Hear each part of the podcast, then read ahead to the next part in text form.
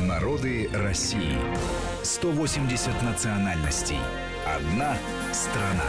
Продолжаем нашу программу. По-прежнему Марат Сафаров и Гия Саралидзе в студии Вести ФМ. Мы говорим о э, калмыках и калмыкии, и в том числе э, уже поговорили о э, таком явлении, как калмыцкая танка. Вот сейчас делают новые танки? Да, конечно, создают новые танки, да, они создаются благодаря распространению ну, таких домашних алтарей, которые многие верующие калмыки создают у себя дома, не только в сельской местности, но и в квартирах, в листе, например, а, распространяется практика, возрождается, вернее, практика домашнего богослужения. Надо сказать, что буддизм достаточно такой ну, как бы не жесткий в своем обрядовом цикле э, культ, поэтому он допускает вот такую ну что ли, сакральную э, природу переносить куда-то в приватное пространство. Это не обязательно монастырская должна быть жесткая культура, это может быть храмовая, да, это может быть культура приватная. поэтому потребность в домашних танках, она, конечно, э, увеличивается. Безусловно, современные танки, они у коллекционеров, у искусствоведов, а, у людей, интересующихся восточными культурами, они не пользуются успехом, потому что это новодел, что называется. А по старым танкам я знаю, что многие известные люди в России имеют коллекции танки. Ну, не многие, но есть люди, которые и публично в СМИ в интервью об этом рассказывали, и вообще известно, что они не связаны с буддизмом и с калмыцкой историей, это люди а, разных национальностей, но их интересует именно вот не тибетская танка, а именно калмыцкая, поскольку она редчайшая. Я имею в виду, конечно, конца 19 начала 20 века. Через различные испытания и трудности она сохранилась, и многие держат в своих коллекциях это. При этом, я знаю этих коллекци... Э, по словам да, этих коллекционеров, они говорят, что после там меня или когда-то я все равно это передам Калмыкии потому что э, я понимаю сакральную религиозную важность этого для калмыцкого народа, и поэтому это не может быть только домашняя часть. Вот такие заявления очень часто коллекционеры делали. Но вот опять же выставочного процесса, что ли, того, чтобы это демонстрировалось, экспонировалось, каталоги, фильмы какие-то снимались об этом феномене, этого явно недостаточно. Поэтому, конечно, э, калмыцкая интеллигенция, а калмыцкая интеллигенция она очень такая ну, что ли, сложившаяся, есть калмыцкая литература. Вот несмотря на то, что язык большей части калмыков русский, они русскоязычные, но есть же калмыцкая литература. Был Давид Кугультинов, великий поэт, и его произведения переведены на русский язык, широко известны. Так вот, калмыцкая интеллигенция, конечно, ну, что-то предпринимает для этих, для возрождения этого, этой культуры в сообразной, в сочетании с с буддистской общиной Калмыкии.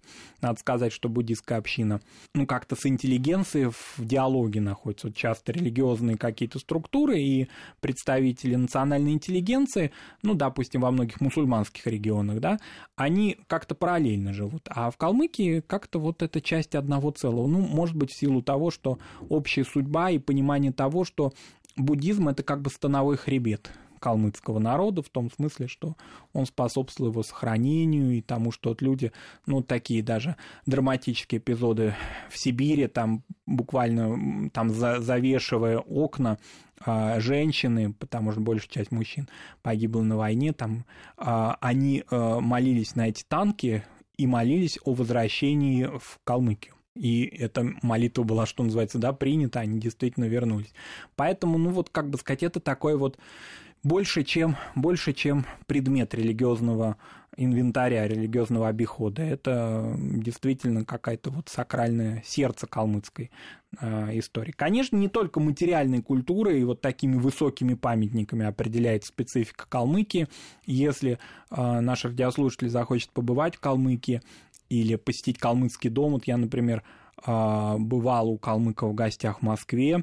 А, я, честно скажу, не видел танок у них дома, но слышал, конечно, от них это. Я видел у них бытовую культуру, ту, которая тоже может привлечь человека, материальная культура такая высокая, это одно, а вот бытовая культура, ну, это, конечно, специфическая, очень интересная калмыцкая кухня, а, которая тоже не раскручена так, чтобы она стала достоянием хотя бы даже региональным уровня Нижне, Нижнего Поволжья, вот, юга России, где эти очень простые в изготовлении в приготовлении блюда, калорийные, вкусные, могли бы иметь большое распространение. Вот есть народы, которые, ну, как бы вперед себя, что называется, свою кухню, да, позиционируют, очень успешно умеют работать в таком культурном диалоге с помощью своей культуры питания. Калмыкам, конечно, тоже можно в этом смысле, э, ну, в, это, в, в этом направлении работать, потому что кухня простая э, и очень сытная.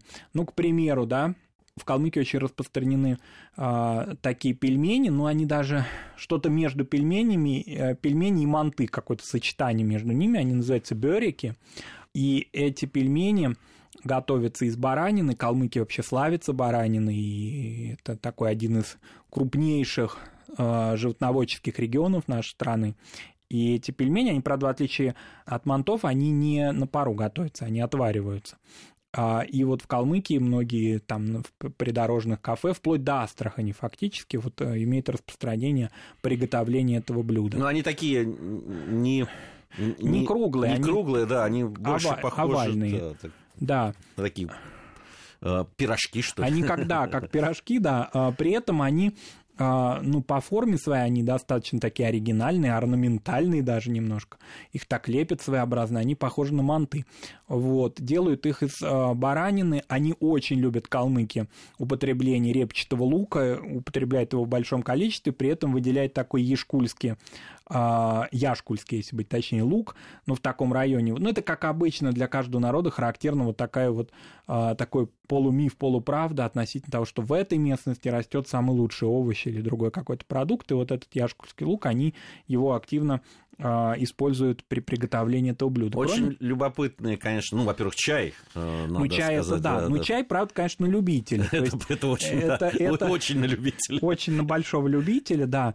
И поэтому сказать о том, что вот они могут с ним выйти э, в другие регионы и напоить этим чаем всех остальных, тут, конечно, большой вопрос, да, потому что, несмотря на понятные обстоятельства его возникновения, что в степи, а надо сказать, что Калмыкия а это зона достаточно трудная для проживания, потому что зима там суровая, но малоснежная, а лето крайне засушливое. В некоторых районах температура доходит до 40-45 градусов, и это нормально для этих районов. Поэтому туристу, конечно, или рыбаку, или охотнику нужно выбирать сезоны определенные, весенние, например, когда тюльпаны растут, цветут в калмыцкой степи, это очень красивое время. А основной же такой год, да, калмыцкий, это суровый год, и поэтому возможно, ну или невозможно, а понятно, очевидно, что калмыцкий чай возник из-за этих обстоятельств. Он такой горячий, калорийный. Ну, он с молоком, с, с молоком, маслом, с приправами различными. Там, да, там богатые калмыки в старину даже мускатный орех туда добавляли, а уж лавровый лист – это такое распространенное явление. А особый вид, ну, такой лайт чай – это когда в него добавляли муку.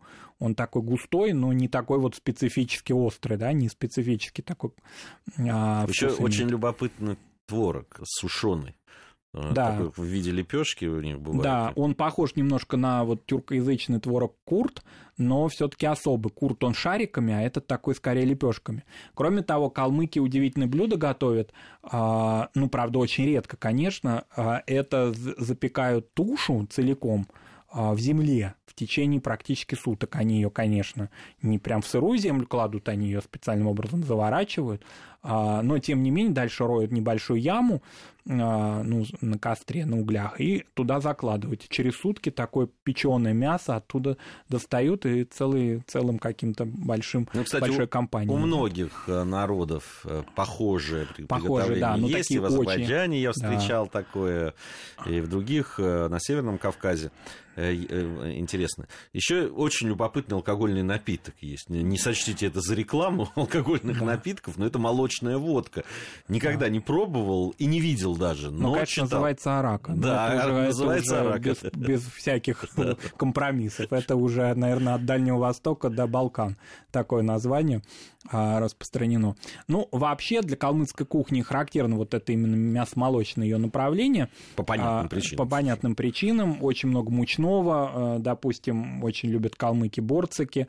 Это такие, ну что ли, зажаренные в масле, вернее, кусочки теста такие. Даже, ну, в чем немножко похожие на лепешки-пирожки, ну вот борцики и борцики, которые а, употребляют с чаем вот с калмыцким. Это такой вот а, дополнение к чаю, как правило, в калмыцких райцентрах или в Элисте, в этнокафе, вот часто э, такое блюдо подается, и Калмыки считают это своей традиционной едой. Калмыки, поскольку не мусульмане, употребляют свинину, она активно используется. Рыбу, она, кстати, и рыбу так как, тоже, да. да. Все-таки... Ну, при Каспийской, Ахтуба недалеко, и Волга, низовье ее, все, соответственно, устье реки тоже здесь. Но сказать о том, что вот, вот с рыбой интересная деталь. У кочевников обычно а, отношение к рыбе было раньше, конечно, такое достаточно пренебрежительное. То есть полагали они, что рыба еда бедняков. Но это такая известная уже ныне... Ну, или в Монголии считалось не совсем чистая. Не совсем чистая, да. Это было связано не только с тем, что вот такие они мясоеды, но и с тем, что засоренные были всегда или обмельченные заболоченные реки. Они... У них не было такого вот отношения, как в славянской или в европейской культуре к рекам, как к чистоте, к воде, культа воды. Вода, она такое вспомогательное только носила значение. Поэтому кто в воде водится, это как бы, ну, не сказать то, что это надо есть. Но, тем не менее, в 20 веке калмыки стали активно заниматься рыболовством, а сейчас калмыки, например, а, развиваются различные виды а, производства осетровых, выращивания осетровых рыб закрытым способом, и калмыки вообще очень активный такой аграрный регион нашей страны. Ну, вот такой у нас получился разговор о Калмыкии, о калмыках. разных уровнях культуры, о материальной, о духовной. Да, да, да. Спасибо большое. Марат Сафаров Спасибо. был в студии Вести ФМ. Вместе с ним был Гия Саралидзе. Напомню, что это проект «Народы России». Совсем скоро мы с вами вновь встретимся. Народы России. 180 национальностей. Одна страна.